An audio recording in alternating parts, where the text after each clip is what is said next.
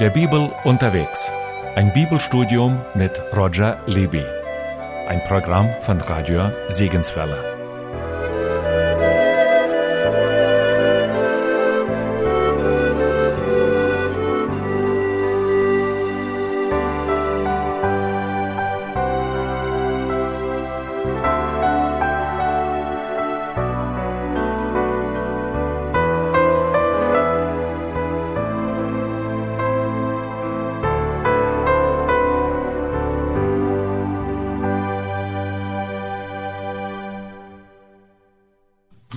Begonnen mit Daniel 9 und haben den größten Teil des Kapitels miteinander studiert und auch schon begonnen mit den Jahrwochen Daniels. Wir haben uns beschäftigt mit dieser Übersicht über die 70 Jahrwochen, die Daniel vorgestellt werden im Blick auf die Zukunft Jerusalems und des Volkes Israel. Wir haben gesehen, nach 70 Jahrwochen sollen all diese sechs Punkte aus Daniel 9, Vers 24 in Erfüllung gehen. Alles Punkte, die hinweisen auf das messianische Königreich am Ende der Zeit. Jetzt wollen wir ein paar Sachen vom letzten Mal noch repetieren, aber dann weitergehen. Wir lesen zusammen nochmals Daniel 9, die Prophetie zunächst über die 69 Jahre. So wisse denn und verstehe, vom Ausgehen des Wortes, Jerusalem wiederherzustellen und zu bauen, bis auf den Messias, den Fürsten, sind sieben Jahrwochen und 62 Jahrwochen. Also wir haben das letztes Mal schon angeschaut und zwar haben wir auch diesen Punkt behandelt, dass hier sieben und 62 Jahrwochen genannt sind als Zeit, als Zeitspanne zwischen dem Erlass, dass Jerusalem, zur Zeit Daniels ein Trümmerhaufen, eine Ruine, das vom Ausgehen des Wortes Jerusalem wieder aufzubauen, bis auf den Zeitpunkt, wenn der Messias käme als Fürst, insgesamt sieben und 62 Jahrwochen vergehen sollten. Interessant ist der Zeitpunkt, sieben Jahrwochen nach dem Erlass von, von Artaxerxes. Das ist die Zeit welches Propheten der Bibel? Malachi. Das ist der letzte Prophet des Alten Testaments. Ab dieser Zeit hörten die Schriftpropheten auf. So wie das der Talmud sagt in Sanhedrin 10. Nach dem Tod der Propheten Zachariah, Haggai und Malachi wich der Heilige Geist von Israel. Und in den Apokryphen, das sind ja jüdische Bücher, die geschrieben wurden nach Malachi, also in der Zeit, wo man im Judentum wusste, wir haben keine Schriftpropheten mehr. Da haben man auch weiterhin Bücher geschrieben. Und in 1. Makkabäer 9, da wird die Makkabäerzeit im zweiten Jahrhundert vor Christus beschrieben und da heißt es, und war solch Trübsal in Israel, wie nicht gewesen, seitdem man keine Propheten mehr hat. Und das zeigt uns also sogar die, die Apokryphen wissen darum, dass das eine prophetenlose Zeit war, in der diese Bücher verfasst wurden. Aber eben es, es war eine schlimme Zeit. So schlimm war es nie, seit man keine Propheten mehr hatte. Und der letzte Prophet war Malachi, gerade um die Zeit, als dann die 62 Jahrwochen einsetzten. Also diese Einteilung ist auch von daher sehr bedeutsam. Diese sieben Jahrwochen, die Wiederherstellung Jerusalems, fällt auch zusammen mit der Zeit, da dann das Prophetentum in Israel aufhörte. Und da kamen diese sogenannten Jahrhunderte des Schweigens Gottes. Keine Schriftpropheten redeten mehr. Und da waren noch diese 62 Jahrwochen.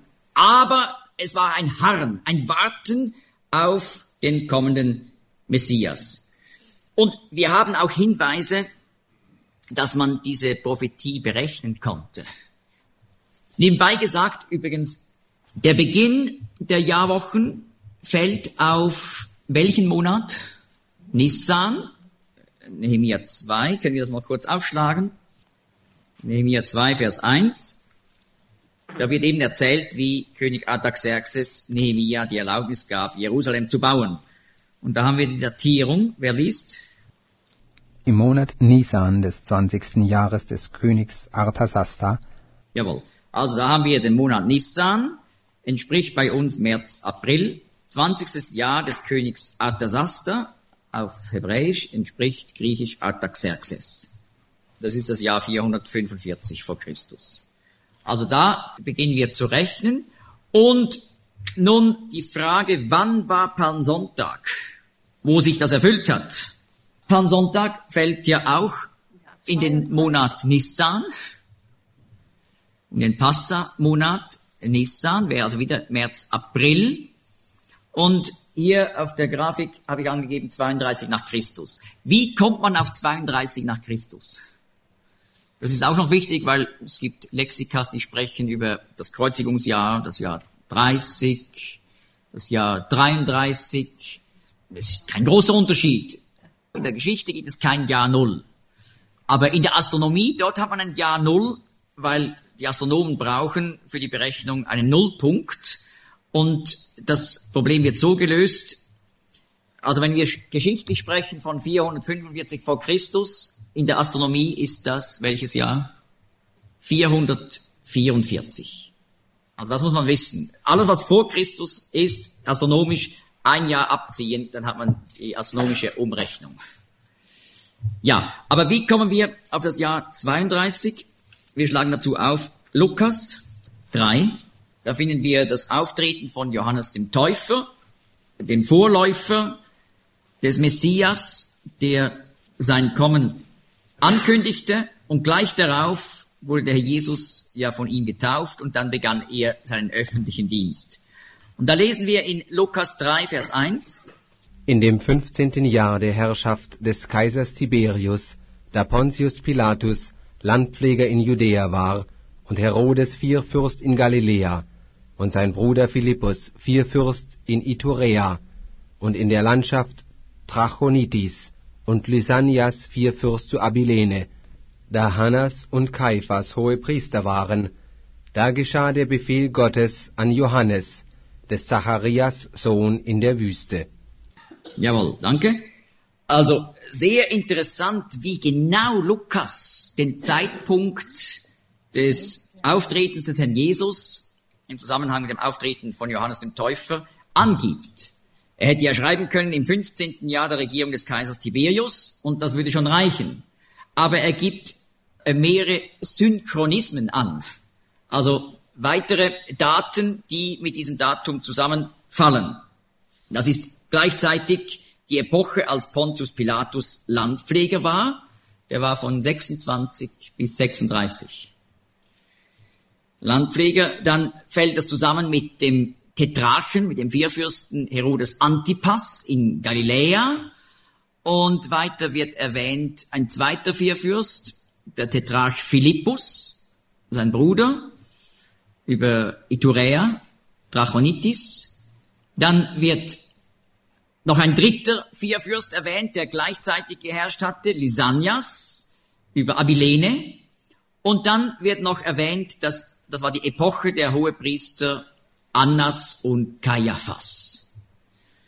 Also, das zeigt uns, wie, wie wichtig es ist für die Bibel, dass die heilsgeschichtlichen Ereignisse ganz genau in Raum und Zeit eingeordnet werden können. Das ist genau der Kontrast zu den Mythen, wie man sie im Buddhismus, im Hinduismus findet. Dort ist es nicht wichtig, wann irgendeine äh, Krishna das und das gemacht hätte. Das ist für die Mythologie nicht wichtig weder das Wann noch das Wo. Aber Heilsgeschichte, das ist eben nicht Mythologie, sondern das ist verwurzelt in der Realität von Raum und Zeit. Nun kann man nachschauen in jedem äh, Lexikon, wann wurde Kaiser Tiberius Herrscher. Im Jahr 14 nach Christus starb der Kaiser, unter dem Jesus Christus geboren wurde? Der Kaiser Augustus. Und dann wurde äh, Tiberius Kaiser. Also das 15. Jahr führt uns 14 plus 15 ins Jahr 29. Also dieser Kaiser wird ja erwähnt in Lukas 2, in der Weihnachtsgeschichte. Und auch dort ist Lukas so genau, er sagt eben in, der, in, der, in den Tagen, Lukas 2, Vers 1, von äh, Kaiser Augustus ging ein Erlass aus, den Erdkreis, die Eukumene, das Römische Reich heißt das, einzuschreiben. Und dann erklärte, die Einschreibung geschah erst, als Kyrenius Landpfleger von Syrien war. Also auch da gibt er wieder einen Synchronismus in der Geschichte an, damit man diese Zählung ganz genau datieren kann. Und das führt uns eben ins Jahr 2 vor Christus.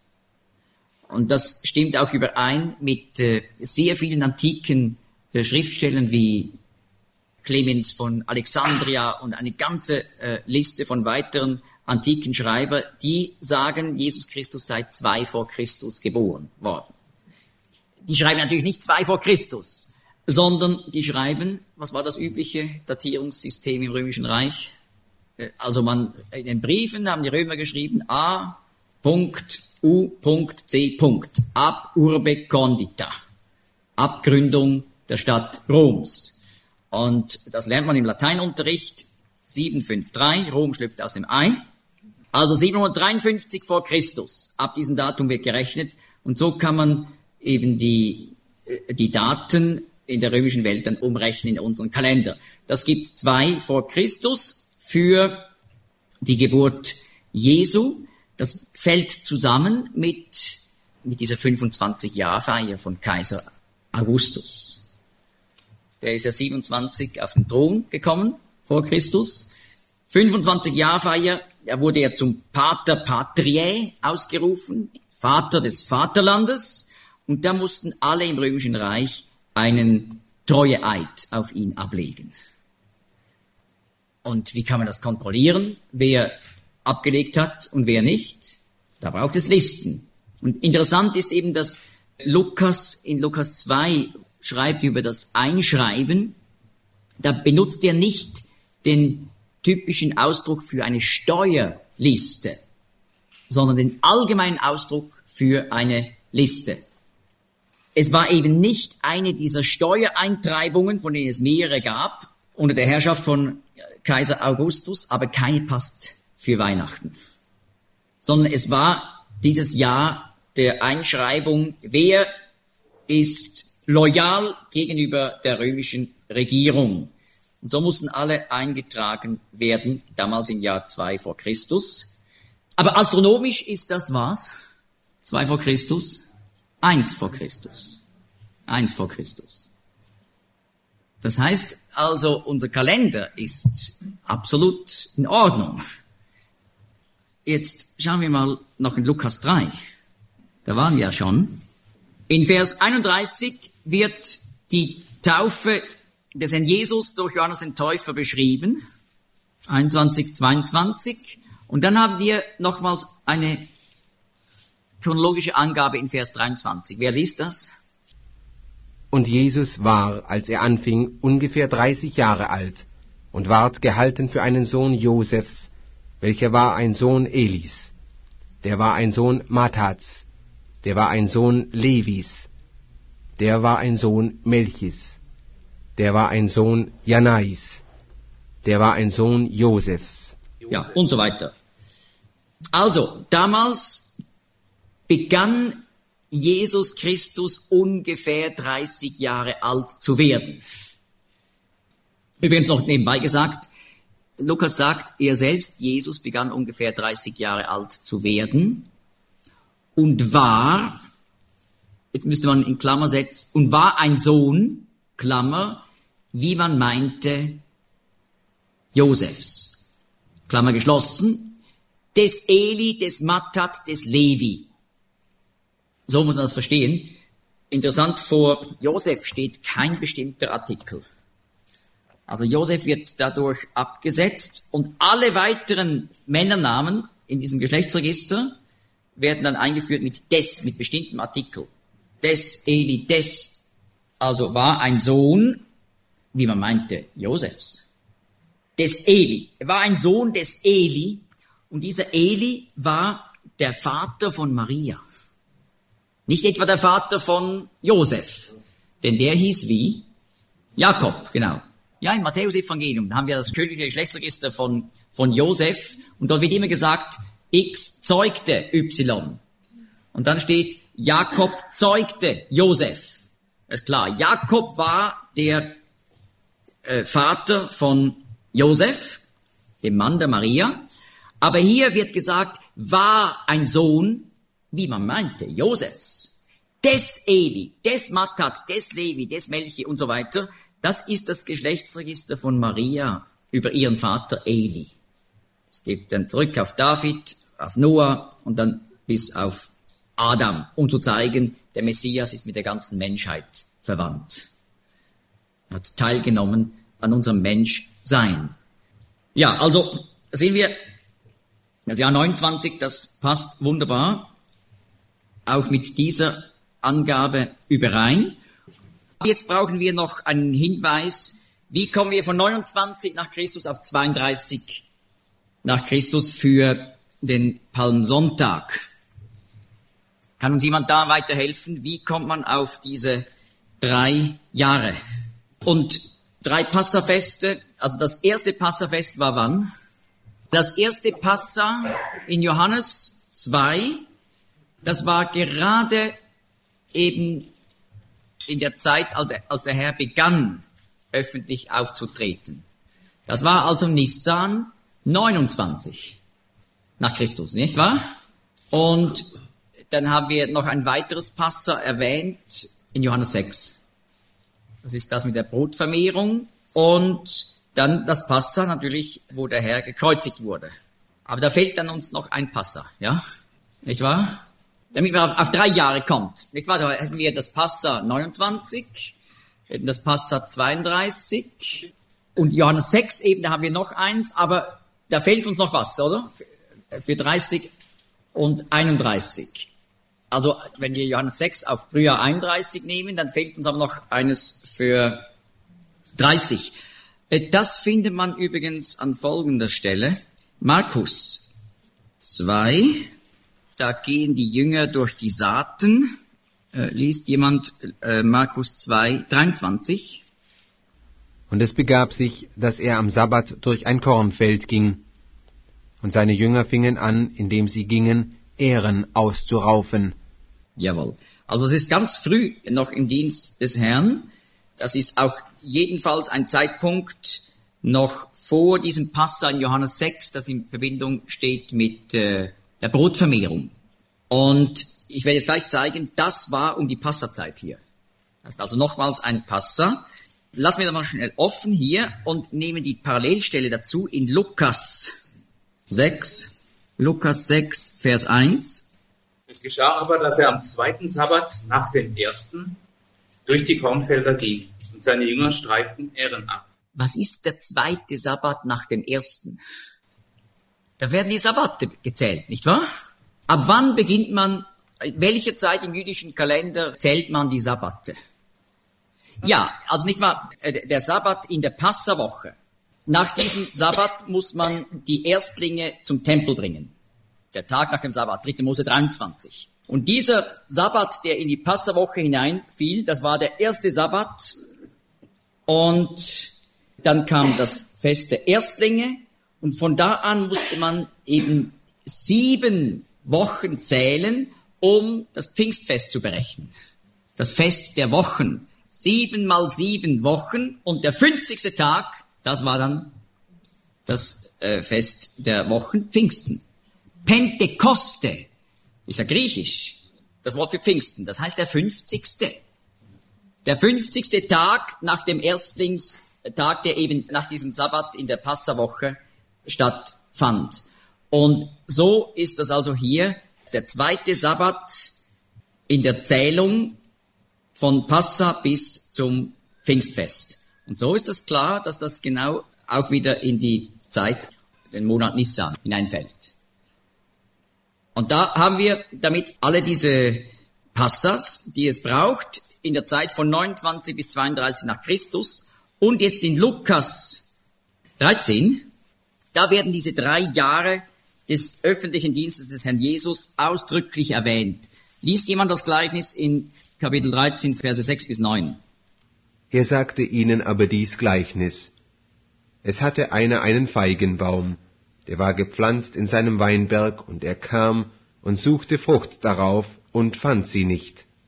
Da sprach er zu dem Weingärtner, siehe, ich bin nun drei Jahre lang alle Jahre gekommen und habe Frucht gesucht auf diesem Feigenbaum und finde sie nicht. Haue ihn ab. Was hindert er das Land? Er aber antwortete und sprach zu ihm, Herr, lass ihn noch dies Jahr, bis dass ich um ihn grabe und bedünge ihn, ob er doch noch wollte Frucht bringen. Wo nicht, so haue ihn ab. Jawohl. Oder noch wörtlicher die alte Elbefelder, so magst du ihn künftig abhauen. Der Feigenbaum symbolisiert hier Israel als Nation. Der Besitzer kommt drei Jahre vorbei und sucht Frucht an diesem Feigenbaum. Das entspricht diesen drei Jahren des öffentlichen Dienstes. Während dieser Zeit hat der Herr Jesus in den Synagogen im ganzen Land und auch unter freiem Himmel gepredigt und hat Frucht gesucht. Aber die Masse dieses Volkes erkannte den Messias nicht. Und so kommt es hier eben zum göttlichen Urteil, dieser Feigenbaum ist unnütz. Aber dann setzt sich der Gärtner ein für den Baum und sagt, bitte noch ein zusätzliches Jahr zu diesen drei Jahren. Ich werde nochmals versuchen zu düngen, zu graben und wenn dann kein Resultat kommt, dann kann man ihn künftig abhauen. Und so beziehen sich diese drei Jahre auf den öffentlichen Dienst des Herrn Jesus. Während dieser Zeit gab es also insgesamt das Passa 29, Passa 30, Passa 31 und Passa 32. Diese vier Passafeste, die man eben festmachen kann im Text der Evangelien. Und dann dieses zusätzliche Jahr war dieses Jahr ab Pfingsten.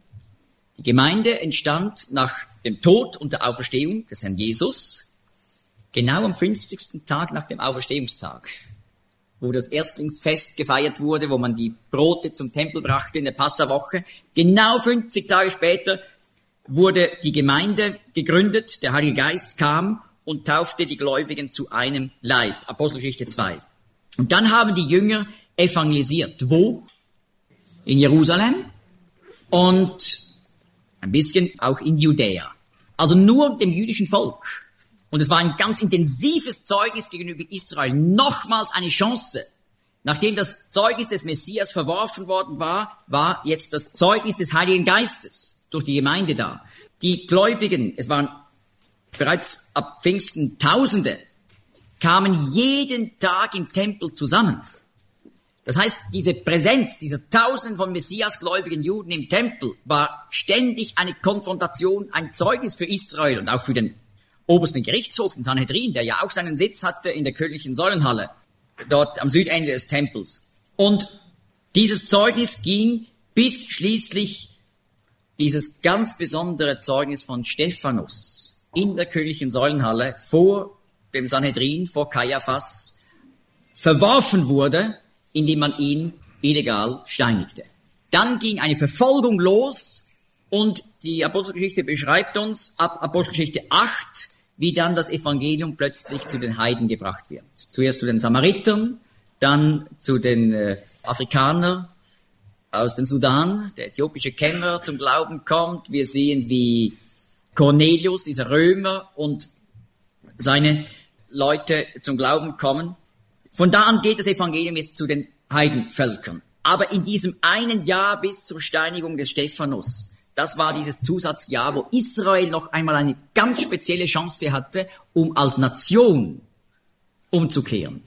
Aber der Sanhedrin, der oberste Gerichtshof, verwarf auch das Zeugnis des Heiligen Geistes.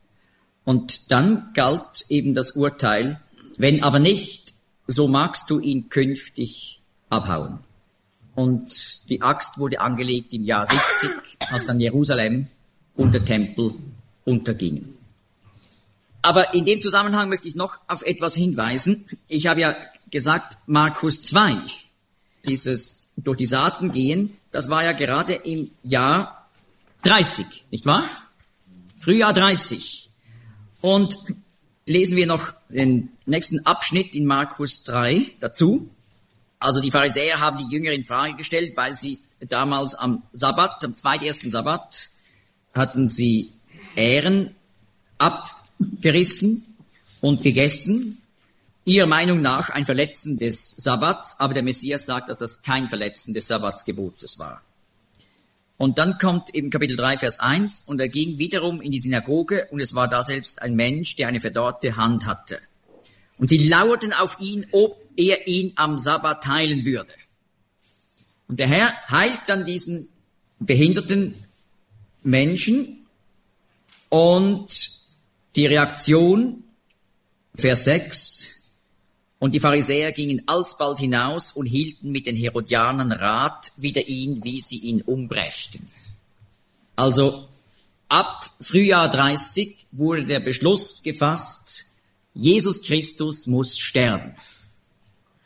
Aber es vergingen noch zwei Jahre, bis dann der Tod ausgeführt wurde.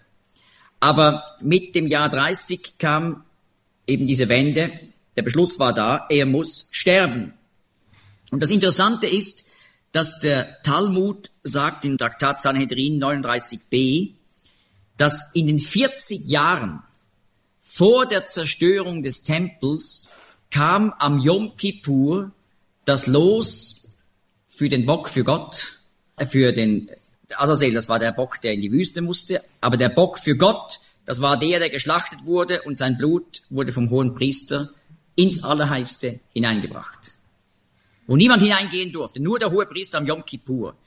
Nun, diese Stelle im Traktat Sanhedrin 39b besagt, in den 40 Jahren vor der Zerstörung des Tempels kam das Los für den Bock für Gott nicht mehr in die rechte Hand. Nicht wahr? Gemäß 3. Mose 16, dort haben wir die Ausführung über den Yom Kippur, den größten Opfertag im jüdischen Jahr. Und da wird gesagt, dass der hohe Priester zwei Böcke vor sich haben muss. Einer muss als Azazel in die Wüste und der andere muss geschlachtet werden, sein Blut kommt ins Allerheiligste. Und da wird betont, Gott sagt, mit dem Los muss entschieden werden. Welcher Bock soll der Azazel sein? Ist der Bock, der weggeht. Es heißt Ziege. Azal, weggehen. Der Azazel, das ist der Bock, der weggeht in die Wüste. Und der Bock für den Herrn. Und das haben wir mit dem Los entschieden. Zur Zeit Jesu war das so, ein Priester musste dem hohen Priester eine Box mit Deckel hinhalten. Da waren zwei Lose aufbewahrt. Er musste mit beiden Händen direkt hineingreifen, blindlings. In jede Hand kam ein Los. Und dann legte er diese beiden Hände auf die Köpfe der Böcke. Und dann wurde feierlich die Hand geöffnet. Die Lose waren so zuklappbare Lose wurden geöffnet. Auf dem einen stand Ladonai für den Herrn. Auf dem anderen La Azazel für Azazel. Und man hat im Judentum immer so verstanden, wenn das Los für den Herrn, Ladonai, in die rechte Hand kam, war das ein Zeichen, dass Gott das Opfer annehmen wird. Und nun sagt der Talmud, in den 40 Jahren vor der Zerstörung des Tempels, im Jahr 70, Frühjahr 70, kam das Los nicht mehr in die rechte Hand. Das heißt, man wusste, wir bringen Opfer dar, aber Gott nimmt das Opfer nicht mehr an. Und das fällt genau zusammen mit diesem Jahr 30, Markus 3, wo bereits nach einem Jahr öffentlichem Dienst der Entschluss kam, der Messias Jesus muss sterben. Also auch da von der, vom, vom Timing her ist es schon äh, sehr beachtlich. Aber eben die Tötung Jesu kam erst im Jahr 32. Jetzt gehen wir weiter da auf unserem Plan. Eben sieben und 62 Jahrwochen bis auf den Messias, den Fürsten, haben wir gesehen. Also genau am Ende dieser 69 mal 7 mal 360 Tage, am Ende dieser 173.880 Tage, da kam der Herr Jesus als Fürst nach Jerusalem am Palmsonntag. Aber der Text geht dann weiter und der Messias wird ausgerottet werden und nichts haben. Es wird nicht gesagt, wie viel später. Aber das und im Text von Daniel 9, 26 macht klar, in der Folge, nachdem er als Fürst aufgetreten ist. Und wir können jetzt rückblicken, können wir sagen, wie viel später war das, dass er ausgerottet wurde? Fünf Tage später, genau. Der Messias wird weggetan werden und nichts haben, also kein Königreich aufrichten, kein Friedensreich hier auf Erden errichten.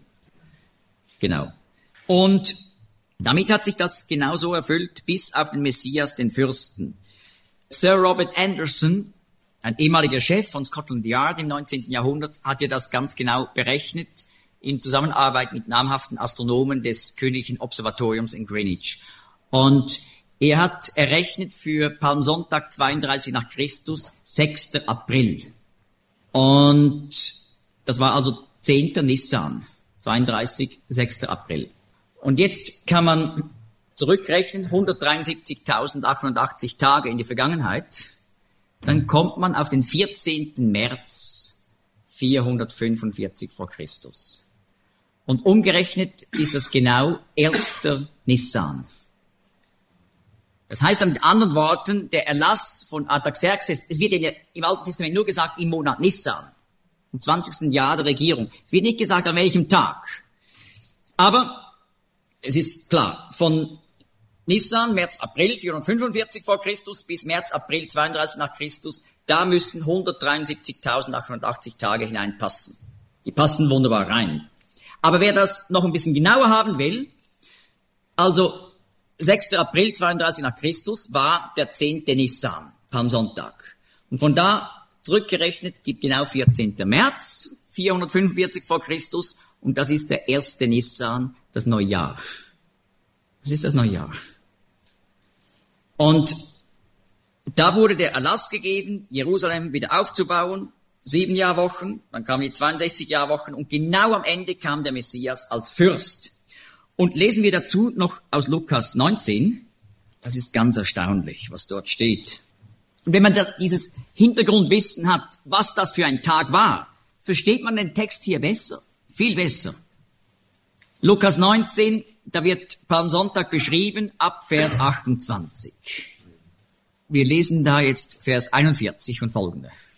Übrigens in Vers 38, da sieht man, wie die Leute den Herrn beim Einzug begrüßten. Gepriesen sei der König, der da kommt im Namen des Herrn. Er ist wirklich als Fürst, als König eingeritten. Und so wurde er von der Volksmenge begrüßt. Gepriesen sei der König. Jetzt Vers 41 und als er nahe hinzukam, sah er die Stadt an und weinte über sie und sprach, Wenn doch auch du erkenntest zu dieser Zeit, was zu deinem Frieden dient, aber nun ist's vor deinen Augen verborgen. Denn es werden über dich die Tage kommen, dass deine Feinde werden um dich und deine Kinder einen Wall aufwerfen, dich belagern und an allen Orten ängstigen und werden dich schleifen und keinen Stein auf dem andern lassen, darum, dass du nicht erkannt hast die Zeit, darin du heimgesucht bist. Ja, das ist dramatisch. Palmsonntag ein Tag der Tränen über Jerusalem. Und der Herr kündigt hier die Zerstörung Jerusalems an. Genau was er da beschreibt, jedes Wort hat sich so erfüllt im Jahr 70. Als genau um die Passazeit Jerusalem eben von den Römern in die Zange genommen wurde. Nach 140 Tagen war die Stadt dem Erdboden gleich. Jedes Wort hat sich so erfüllt. Aber der Herr sagt in Vers 42, wenn du erkannt hättest und selbst an diesem deinem Tag, was zu deinem Frieden dient, jetzt aber ist er vor deinen Augen verborgen. Was heißt das? An diesem deinem Tag. Wessen Tag ist das? Zu wem spricht der Herr? Zu Jerusalem, nicht wahr? Er nähert sich, er sieht die Stadt, Vers 42, und weinte über sie. Und dann spricht er die Stadt an. Jerusalem, wenn auch du erkannt hättest, Jerusalem, an diesem deinem Tag, dann ist das der Tag, ja, der Tag Jerusalems. Das ist der Yom Yerushalayim, der Jerusalem-Tag. Und merken wir, der Erlass kam raus, am 1. Nissan 445 vor Christus, dass Jerusalem wieder aufgebaut werden sollte. Und dann rechnet man eben diese 173.880 Tage. Und dann kommt der Messias als Fürst nach Jerusalem. Und er sagt, an diesem deinem Tag, das war der Tag Jerusalems, der 173.880. Tag, nachdem Artaxerxes den Erlass gegeben hatte, Jerusalem wieder aus den Trümmern erstehen zu lassen.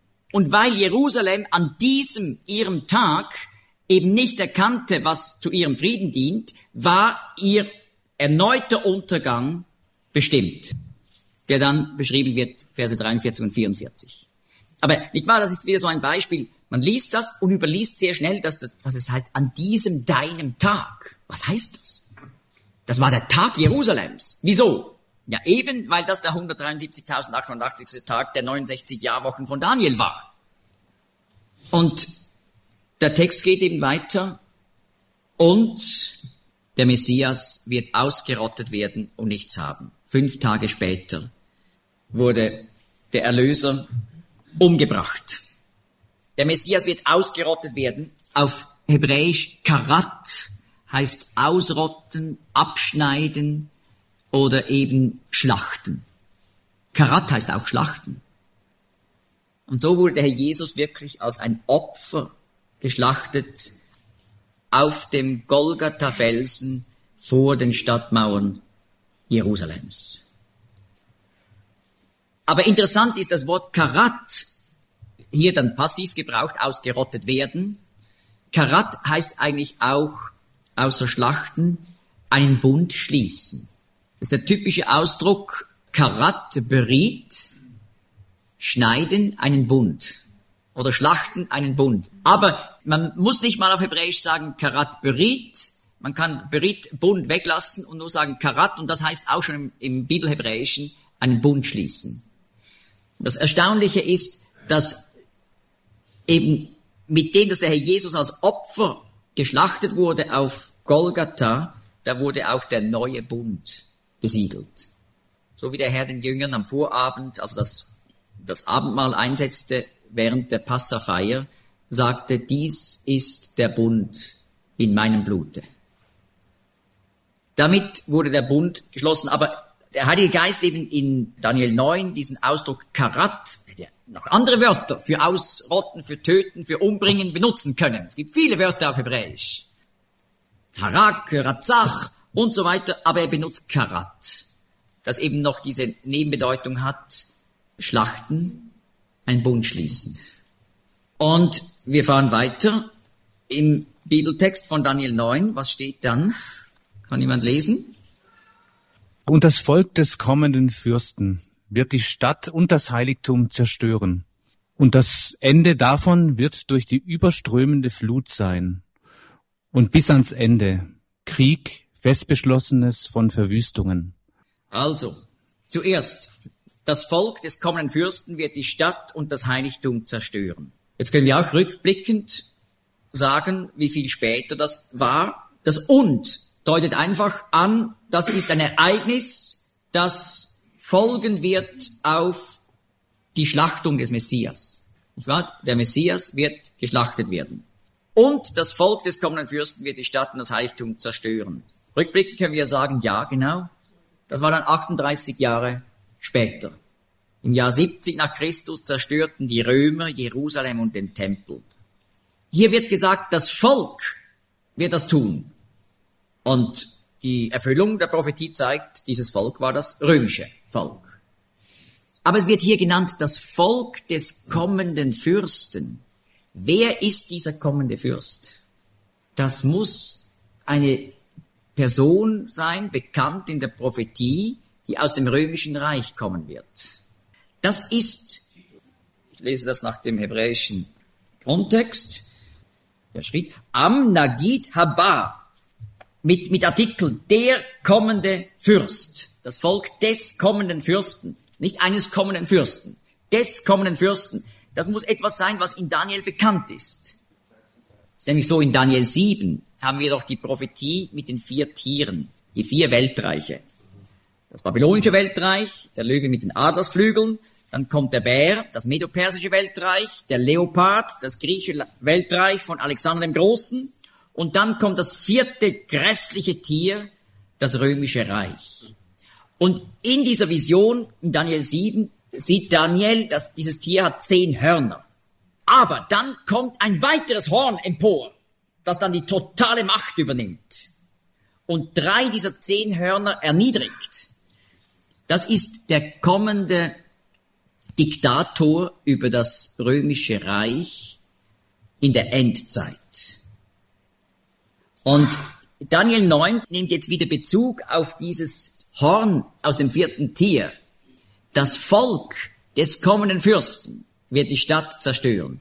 Also die Römer haben die Stadt zerstört im Jahr 70, aber aus diesem selben römischen Reich wird noch der kommende Fürst kommen nach Daniel 7. Dieser Diktator Europas in der Endzeit. Und nun haben wir in Daniel 9 weiter gelesen, und das Ende davon wird die überströmende Flut sein. Das schauen wir uns nächstes Mal noch an, was diese überströmende Flut ist, und nehmen das Einfachere vorweg. Und bis ans Ende Krieg, festbeschlossenes von Verwüstungen. Was ist das Ende? Das ist die Endzeit. Die Endzeit wird genannt in der Bibel das Ende der Tage die letzten Tage, die letzte Stunde, das Ende der Jahre oder hier einfach das Ende. Und es gibt noch andere Stellen. Das bedeutet alles Endzeit. Also bis in die Endzeit wird es geben Krieg, festbeschlossenes von Verwüstungen. Und so sehen wir hier nochmals in der Grafik die 69 Jahrwochen. Der Messias kam am 6. April 32 nach Christus als Fürst. Fünf Tage danach wurde er geschlachtet am Kreuz. Dann kam das Volk des kommenden Fürsten und hat im Jahr 70 Jerusalem und den Tempel zerstört. Und damals begann übrigens die Zerstreuung der Juden unter alle Völker. Aber der Bibeltext sagt nun, bis in die Endzeit wird es Krieg und Verwüstung geben über Jerusalem. Und hier haben wir eine Liste der Zerstörungen Jerusalems durch die Jahrhunderte hindurch. Jahr 70, Zerstörung Jerusalems mit mehr als einer Million Tote unter dem jüdischen Volk. 135 nach Christus, erneute Zerstörung Jerusalems unter Kaiser Hadrian. Dieser Zeit kam wieder mehr als eine Million Juden ums Leben. 614 verwüsten die Perser Jerusalem. 629 wird Jerusalem durch das byzantinische Reich erobert. 638, sechs Jahre nach dem Tod Mohammeds, erobern die muslimischen Araber aus der saudischen Halbinsel Jerusalem und bauen den Felsendom 682 und die El-Aqsa-Moschee auf dem Tempelplatz 705. 1071 Eroberung Jerusalems durch die Türken. 1099 durch die Kreuzfahrer aus Europa. 1187 Eroberung Jerusalems durch den kurdischen Sultan Saladin, der die Kreuzfahrer wieder hinauswirft. 1244 Eroberung Jerusalems durch die wilden Tataren aus Zentralasien. 1517 Eroberung Jerusalems durch die türkischen Osmanen. 1917 im Ersten Weltkrieg Eroberung Jerusalems durch die Engländer. Es kamen damals etwa 20.000 türkische Soldaten ums Leben. 1948, gerade nach der Gründung des Staates Israel, Verwüstung Ostjerusalems durch Jordanien, Abtrennung des Ostteils durch eine Mauer. Bis dann 1967 im Sechstagekrieg Israel Ostjerusalem mit dem Tempelberg erobert und so kommt das jüdische Volk zum ersten Mal wieder in den Besitz des Tempelberges. Aber wenn wir daran denken, dass die Endzeit die Zeit ist, in der die Juden heimkehren aus der Zerstreuung ins Land der Väter, dann ist es genauso gekommen, bis in die Endzeit. Krieg, festgeschlossenes von Verwüstungen. Und jetzt in der Endzeit kommen die Juden zurück. Ja, wollen wir an dieser Stelle dann nächstes Mal weiterfahren. Und wenn wir dann nächstes Mal weiterfahren, schauen wir uns noch an, wann dann die 70. Jahrwoche beginnen muss in der Zukunft. Und da werden wir ja sehen, Daniel 9 macht klar, zwischen der 69. und der 70. Jahrwoche gibt es einen Unterbruch. Das ist genau die Zeit der Gnade, in der das Evangelium zu allen Völkern gekommen ist. Aber diese Zwischenzeit wird in Gottes Zeitrechnung nicht mitgezählt. Erst in der Zukunft wird Gott wieder die Zeit mit Israel zählen, wenn die 70. Jahrwoche beginnt. Und dann werde ich noch zeigen, nächstes Mal, dass man die ganze Geschichte Israels ab der Geburt von Abraham in viermal 490 Jahre einteilen kann. Und zwar die Zeit der Entstehung Israels, ab der Geburt von Abraham bis zum Auszug aus Ägypten. 490 Jahre. Wir werden sehen, aber die Jahre des Unglaubens von Abraham, 15 Jahre, die werden da nicht mitgezählt. Und so gibt es 490 Jahre. Und dann sehen wir die Zeit der Landnahme vom Auszug aus Ägypten bis ins 14. Jahr von Salomo. Das sind auch 490 Jahre, wenn man die Zeit des Ungehorsams Israels, dieser 114 Jahre Fremdherrschaft im Buch der Richter nicht mitzählt. Und dann kommen die 490 Jahre des Niedergangs vom 14. Jahr Salomos bis zum Erlass von Artaxerxes. Sind es wieder 490 Jahre. Wenn man die 67 Jahre der Juden in Babylon nicht mitzählt.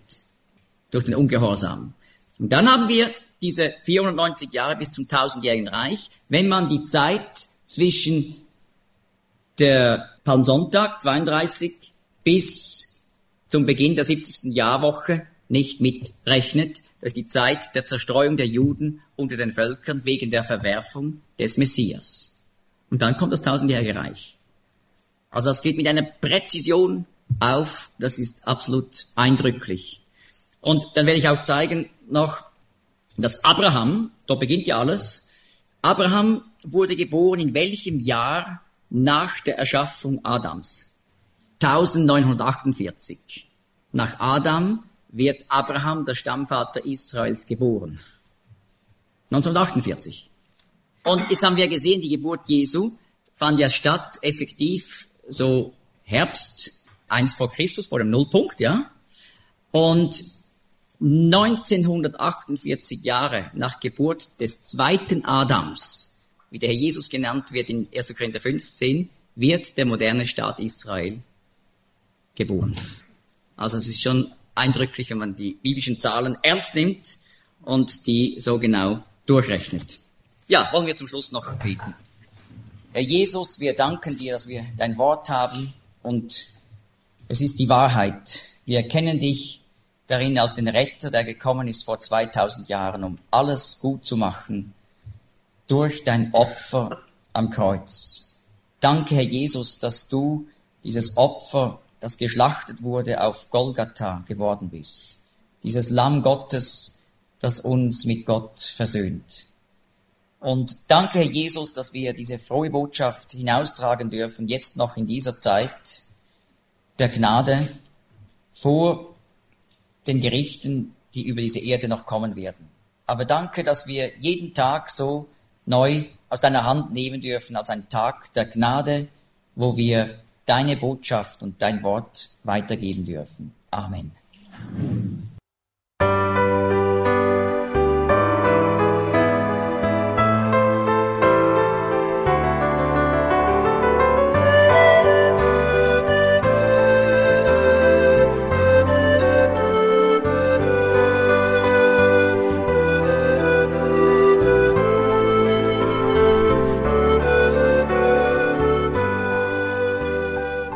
Sie hörten das Programm mit der Bibel unterwegs.